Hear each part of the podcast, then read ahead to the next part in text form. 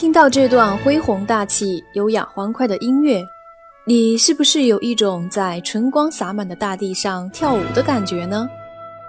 这就是音乐巨匠贝多芬的第七交响曲节选，同时它也是日剧《交响情人梦》的主题曲。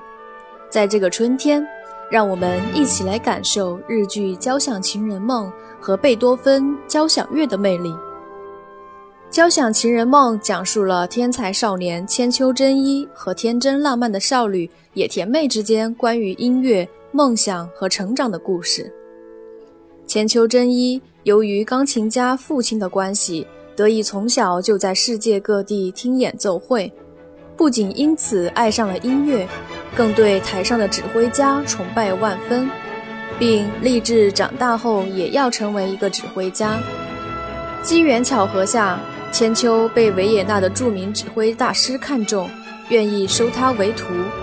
两人约定，千秋长大后就来欧洲学习。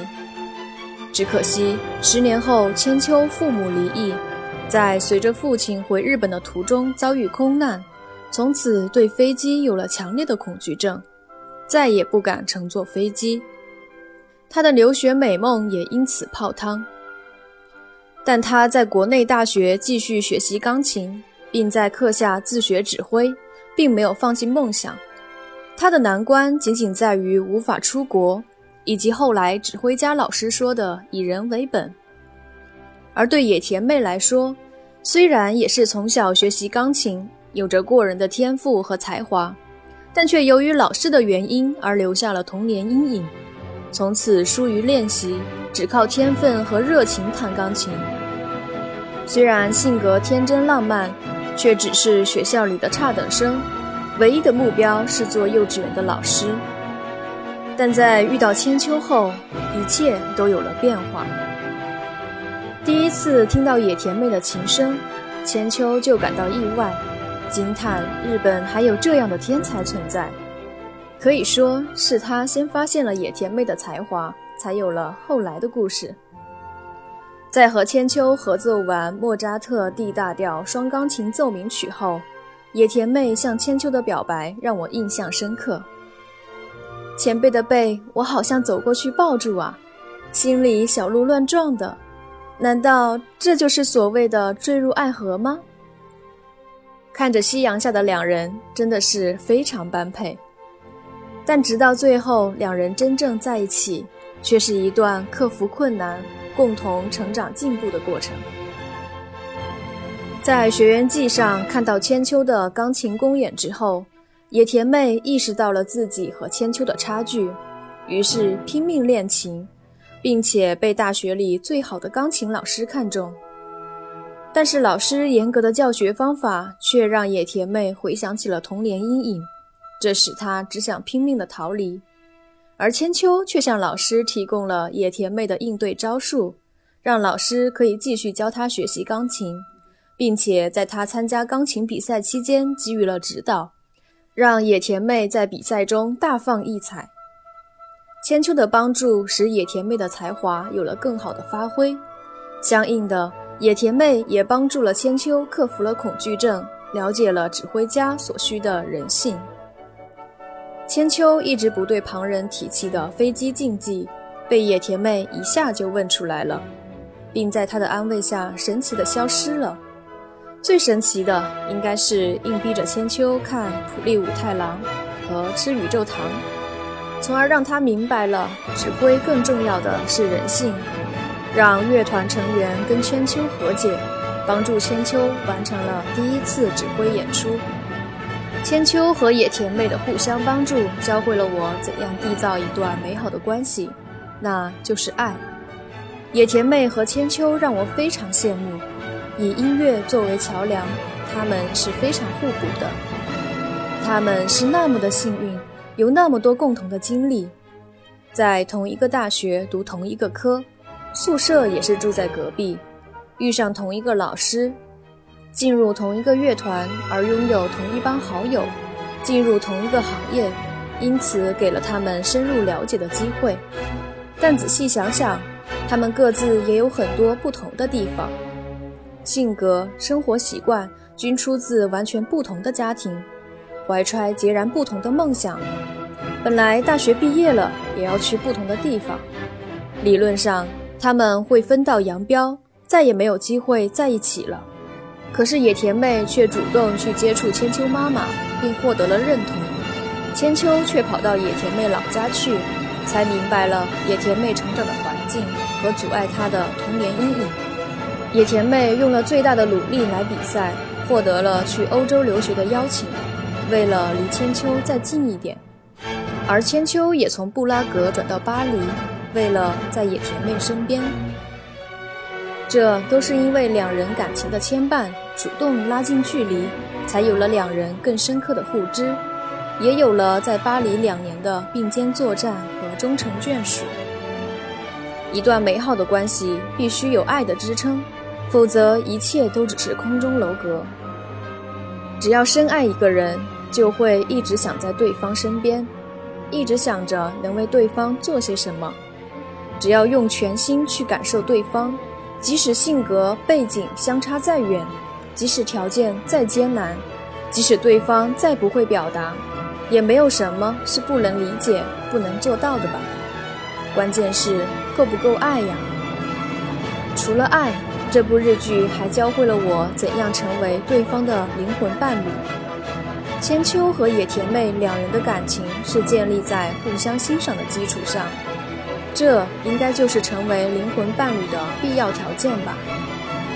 千秋的记忆和努力一直是野田妹仰望的目标，而野田妹的天才让骄傲的千秋心里也不得不赞叹。她的努力也让千秋越来越宠溺，越来越温柔，同时两人也是在各自的领域继续成长。始终不愿落后于对方，就像最后野田妹说的：“绝不输给你。”只有这样，感情才能长久的维系下去吧。听完了千秋和野田妹的美好故事，现在让我们回到一八零九年五月，看看第七交响曲的作者贝多芬都经历了什么。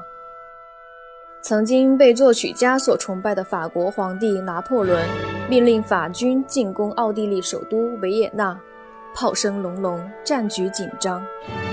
贝多芬早年的先师海顿也在此时去世了，但贝多芬没有被战火所吓退，在十分艰苦的环境下，坚持创作出了包括二十六号告别钢琴奏鸣曲致爱丽丝。以及第五皇帝钢琴协奏曲在内多部重要作品。当时维也纳的局势非常紧迫，侵略军的不断骚扰，货币的不断贬值，让贝多芬的生活非常窘迫。好在1810年战局被平息了，维也纳也恢复了往日的平静。但是贝多芬也就此陷入了一生中创作热情最低落的一段时间。与此同时，经历了几年的甜蜜以后，恋人们也逐渐远离，这使贝多芬重新陷入孤独和寂寞当中。可以说，这是贝多芬失去创作灵感以及动力的一个较大原因。另外一个原因，则是来自于耳疾对他的折磨。其实，当时贝多芬已经到了几乎完全丧失听力的地步。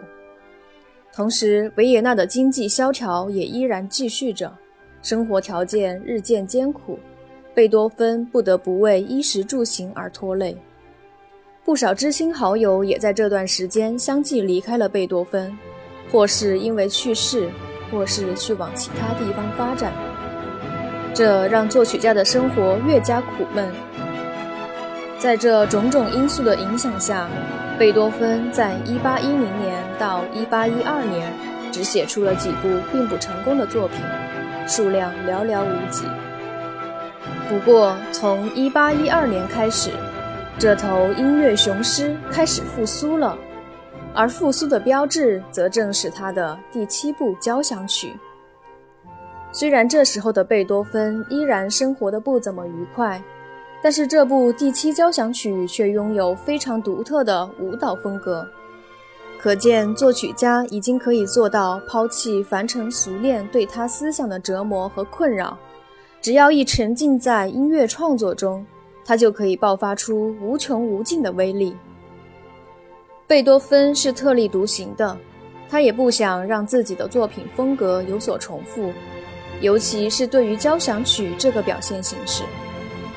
在第七之前的四部交响曲可谓步步经典，也获得了成功。英雄的讴歌，青春的颂赞，命运的斗争，田园的淳朴。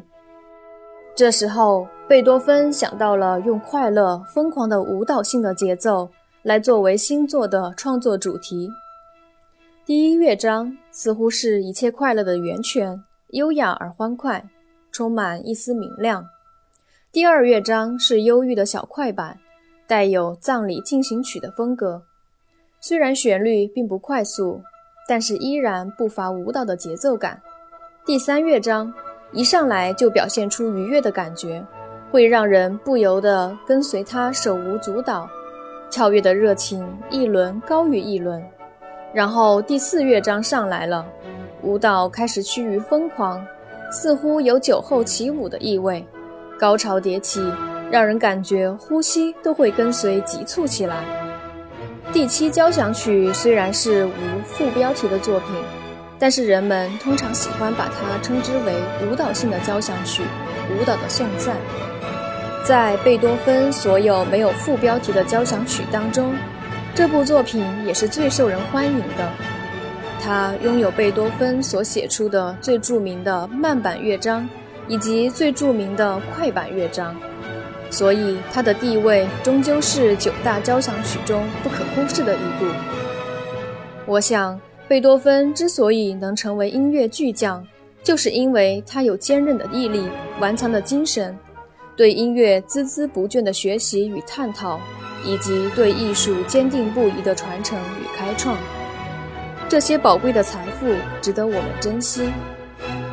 节目的最后，让我们再次欣赏第七交响曲，感受贝多芬音乐的强大魅力。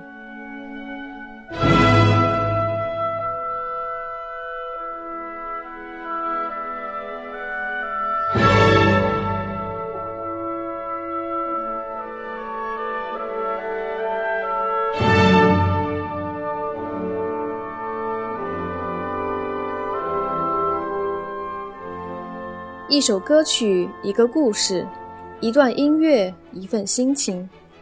您现在收听的是一一电台，我是主播阿喵，特别鸣谢赖赖。一一电台每周与你一一道来。